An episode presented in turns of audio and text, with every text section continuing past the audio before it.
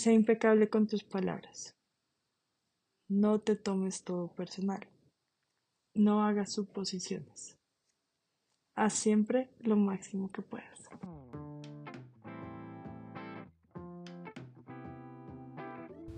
Hola, mi nombre es Luisa Vanegas y a pesar de tener una vida llena de amor y privilegios, desde muy joven tuve momentos de ansiedad y de hacerme preguntas como ¿de qué se trata la vida? ¿Cómo puedo ser más feliz? ¿Y cómo puedo encontrar un propósito que le dé sentido a mi vida? Desde hace cuatro años comencé a introducir cambios en mi día a día que me permitieron responder estas preguntas y vivir de una mejor forma que antes. En mi familia, cuando logramos cambios positivos o cumplimos nuestros sueños, decimos, qué buena cosa. Espero que en este espacio encuentres herramientas para hacer cambios a tu vida y así cada día sea mejor que el anterior.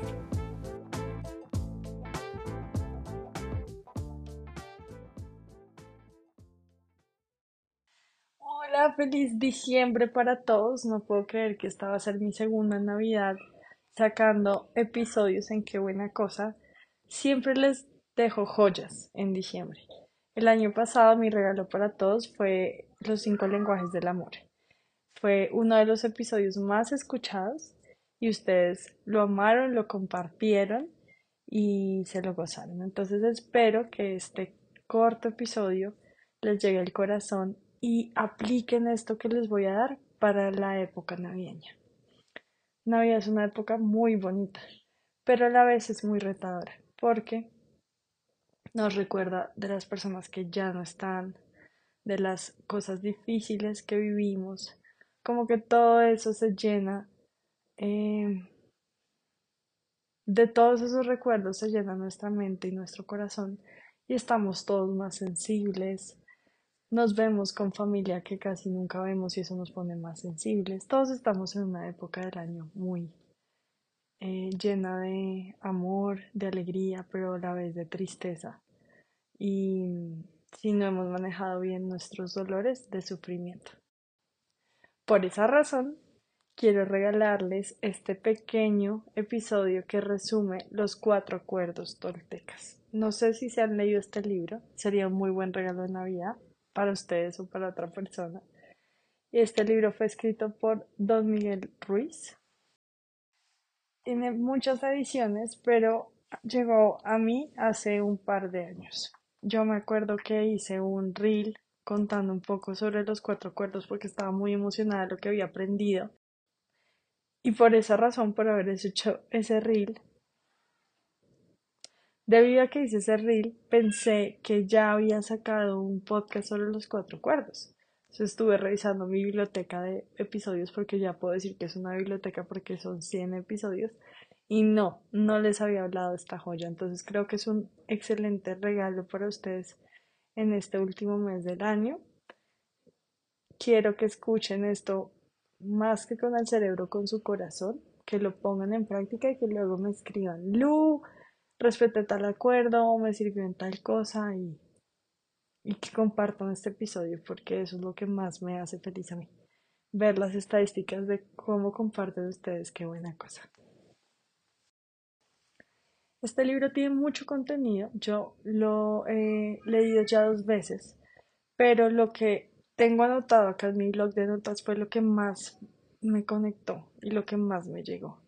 Y es que Don Miguel Ruiz dice que de niños nos domestican. Y esa palabra se me hizo muy fuerte, me partió el corazón. Pero en realidad es eso, nosotros cuando somos niños como que nacemos libres, eh, nacemos viviendo bien la vida en el presente y los adultos nos enseñan unas normas y unas cosas que hacen que seamos como domesticados, como que nos enjaulan y nos meten en un camino que debemos seguir y no podemos ser nosotros mismos. Empezamos a hacer esto para que nuestros padres nos quieran. Y eso genera una baja autoestima en nosotros, porque estamos buscando siempre un deseo de aprobación externo y eh, por eso soportamos maltrato, por eso aceptamos que nuestra amiga nos trate mal o que nuestro jefe nos falta el respeto o lo que sea, por eso aceptamos maltrato, por esa baja autoestima, porque si nuestros padres, que eran las personas que más amábamos y nos amaban, debían cuidarnos de una u otra forma nos domesticaron, nos dieron el mensaje de que así era la vida. Estos acuerdos que nuestros padres nos impusieron vienen desde el miedo. Ellos querían protegernos, querían que no nos pasara nada malo. Entonces, por eso nos encasillaron en ciertas creencias que tenemos que romper para volver a ser libres y volver a disfrutar la vida como cuando éramos niños. Me encanta que el autor pone como que esta vida es un sueño, ¿sí? Es algo como que como vivir un sueño. Es un milagro que estemos acá vivos, que yo esté hablando, que ustedes me estén escuchando.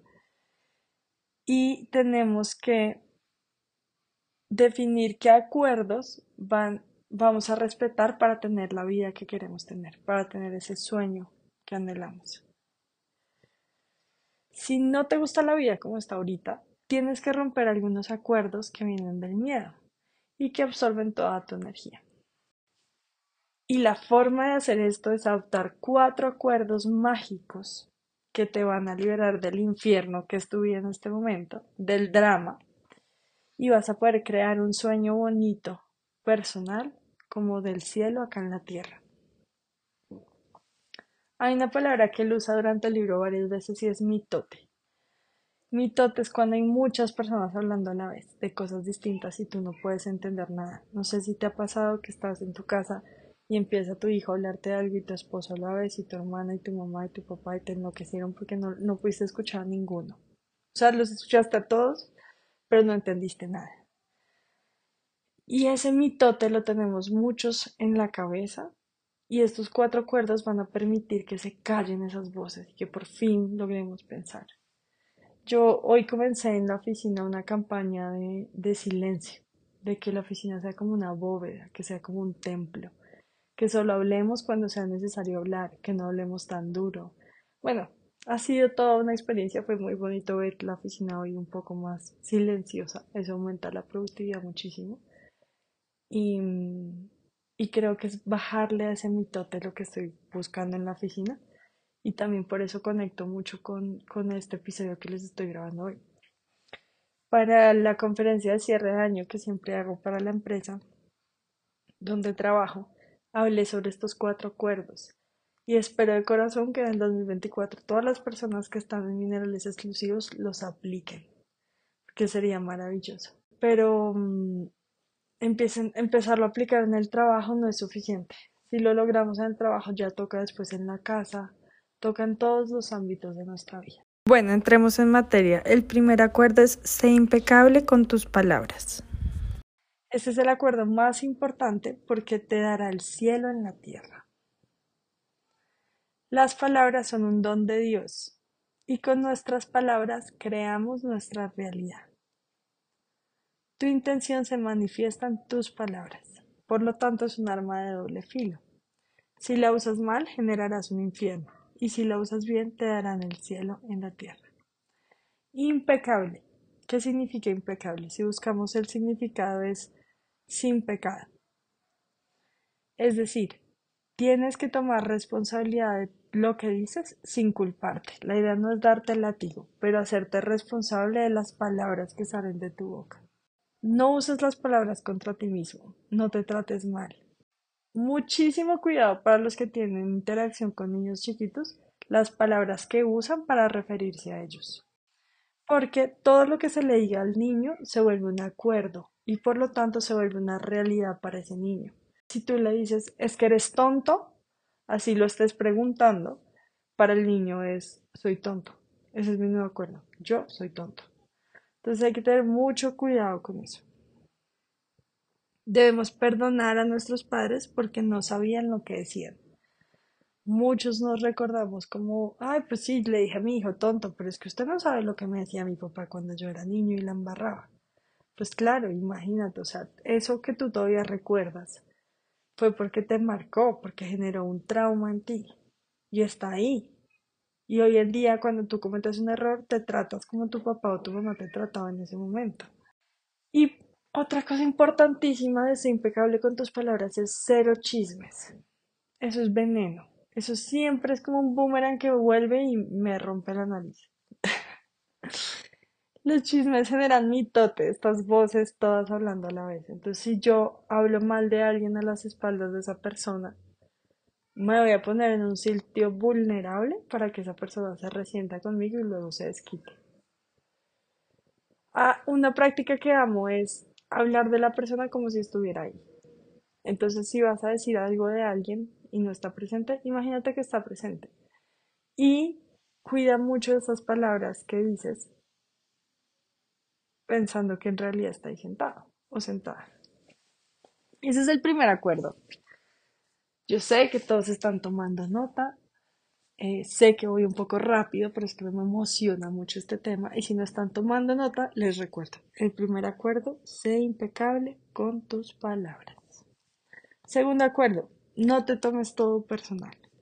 Lo que haga, diga o cómo actúe otra persona no tiene nada que ver contigo, sino con los acuerdos que esa persona ha hecho durante su vida. Es cierto, hay gente que escupe veneno por todo lado, pero el tema es que tú decides recoger ese veneno.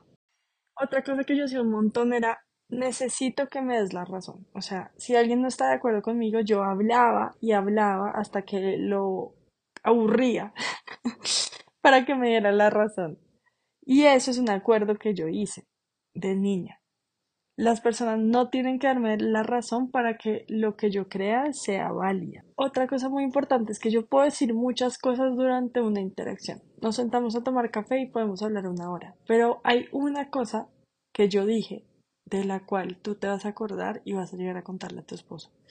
No te imaginas lo que dijo Lu cuando nos vimos para tomar café. Es que ahí sí se dio garra, dijo tal cosa y tal otra.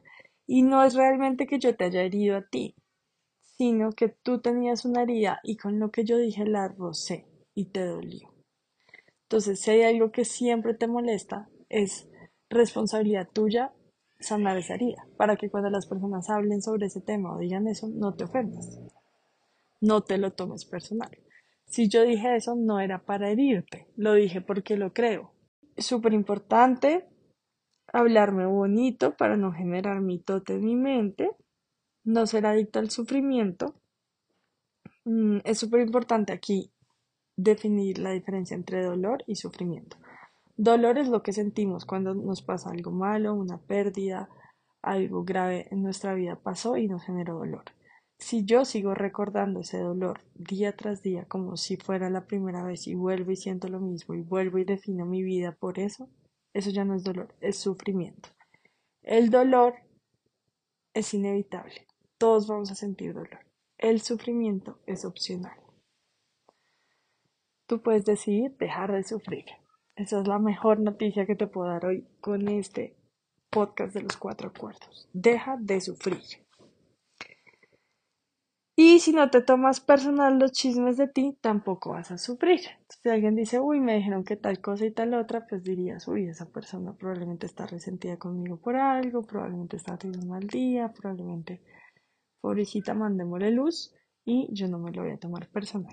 Para los que están tomando nota, el segundo acuerdo, no te tomes todo personal. Tercer acuerdo, no hagas suposiciones. Uy, este me encanta. Aplicar este acuerdo me ha evitado tantas peleas con tantas personas. Yo sabía todo lo que yo suponía en un día. Yo asumía que la gente leía mi mente o que debía leerla, por lo menos intentarlo, o que yo leía la mente de los otros. Ah, yo asumo y supongo que Pablo quiere que yo llegue temprano hoy. Y llegaba y él no estaba. Y era como, pero, pero, ¿por qué? Claro, fue una suposición, yo no le pregunté eso a Pablo. Ah, yo asumo que mi jefe quiere que termine este informe hoy. Y el otro día le llegó con el informe. Y mi jefe dice, ah, bueno, tranquila, no era para hoy, pero gracias. Claro, me resiento porque hice tremendo esfuerzo y mi jefe no se dio cuenta, pero es que eso fue algo que yo supuse que mi jefe necesitaba, no pregunté y no me hubiese costado nada preguntar un minuto. ¿Necesitas esto para hoy? No, ah bueno, ya. ¿Y por qué pasa esto? La mente humana necesita completar la frase, o sea, tengo que entregar un trabajo para y yo digo hoy, mañana. o sea, la completo, porque si no mi cerebro no queda tranquilo. El problema es que la completo con lo que supuse y no con lo que en realidad debía completarse, que era preguntarle a la persona para poder completar la frase. Reemplazamos la necesidad de comunicarnos por la necesidad de saber. Por eso suponemos. ¿Listo? A veces suponemos cosas sobre nosotros mismos. Nos sobreestimamos o nos subestimamos. Ay, no, yo no voy a ser capaz de hacer ese trabajo. No, yo no voy a poder. No, es yo para qué hacer ese trabajo si no voy a poder. O nos sobreestimamos. Ah, no, papitas, ese trabajo lo hago en una hora. Me tocó cuatro tenemos que evaluar muy bien eso, cuando nos estamos subestimando y cuando nos estamos sobreestimando. No puedes cambiar a nadie, a nadie, ni a tus hijos, ni a tus padres, ni a tu pareja, a nadie, nadie, no. No supongas que puedes cambiar a nadie porque vas a sufrir. Y siempre tengo derecho a preguntar y a ser claro. Yo amo que me pregunten, amo que me pregunten. Espera una pregunta, entonces tú dices que esto tal cosa, sí, no. Ah, espera, una pregunta. Y yo amo preguntar, soy súper preguntona. A mí antes me daba pena preguntar, como, ay, ¿será que si pregunto eso suena estúpida?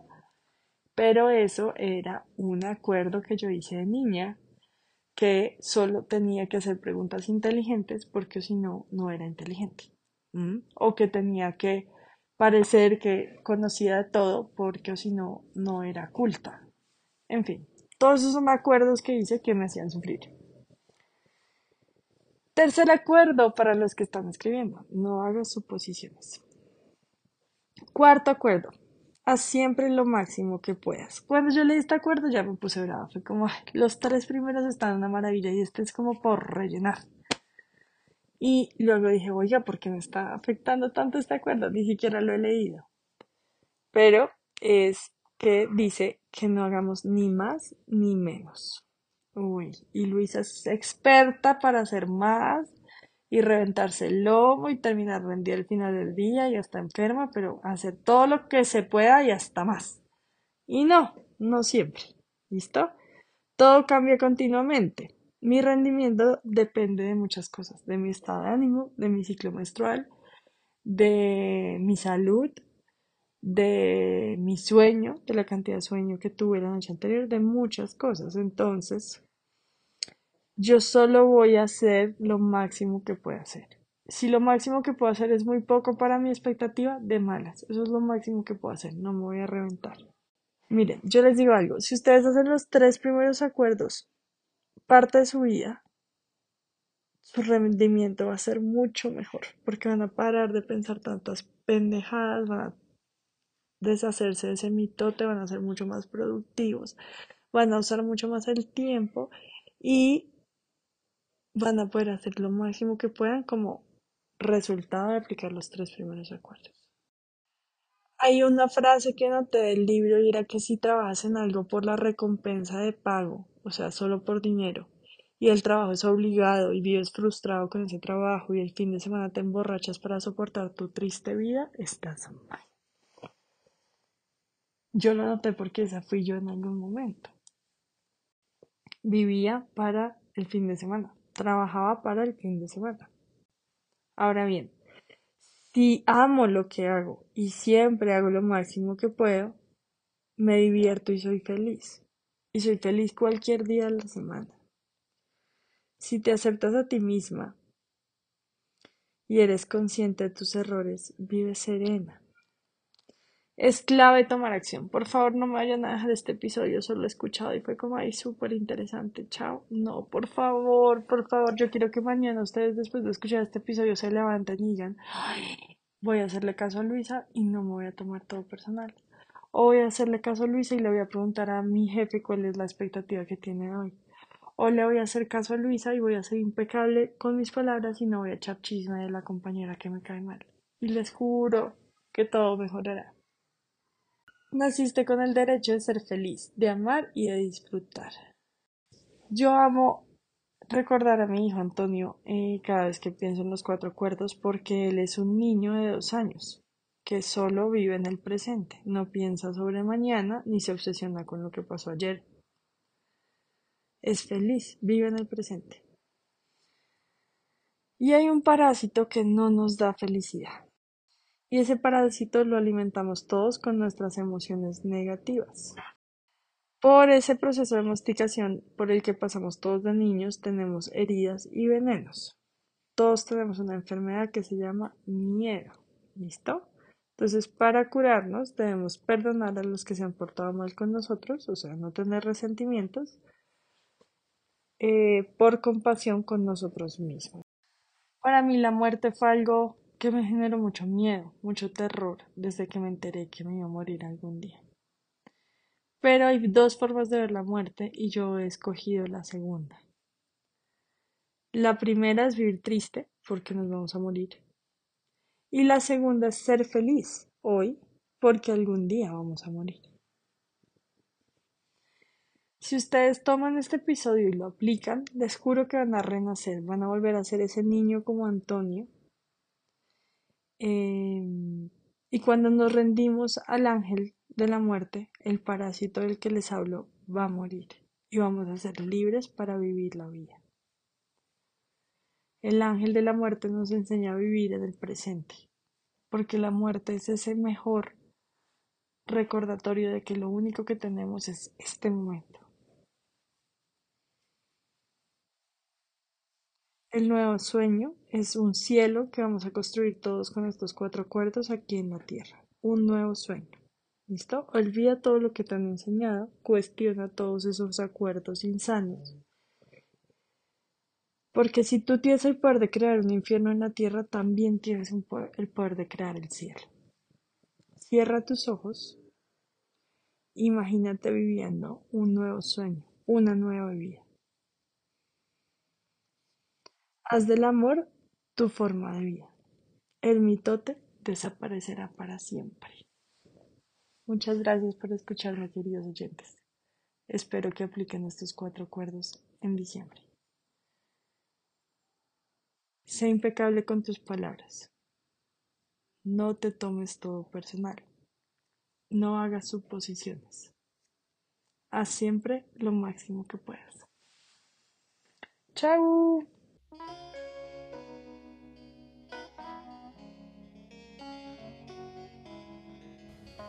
Gracias por escuchar.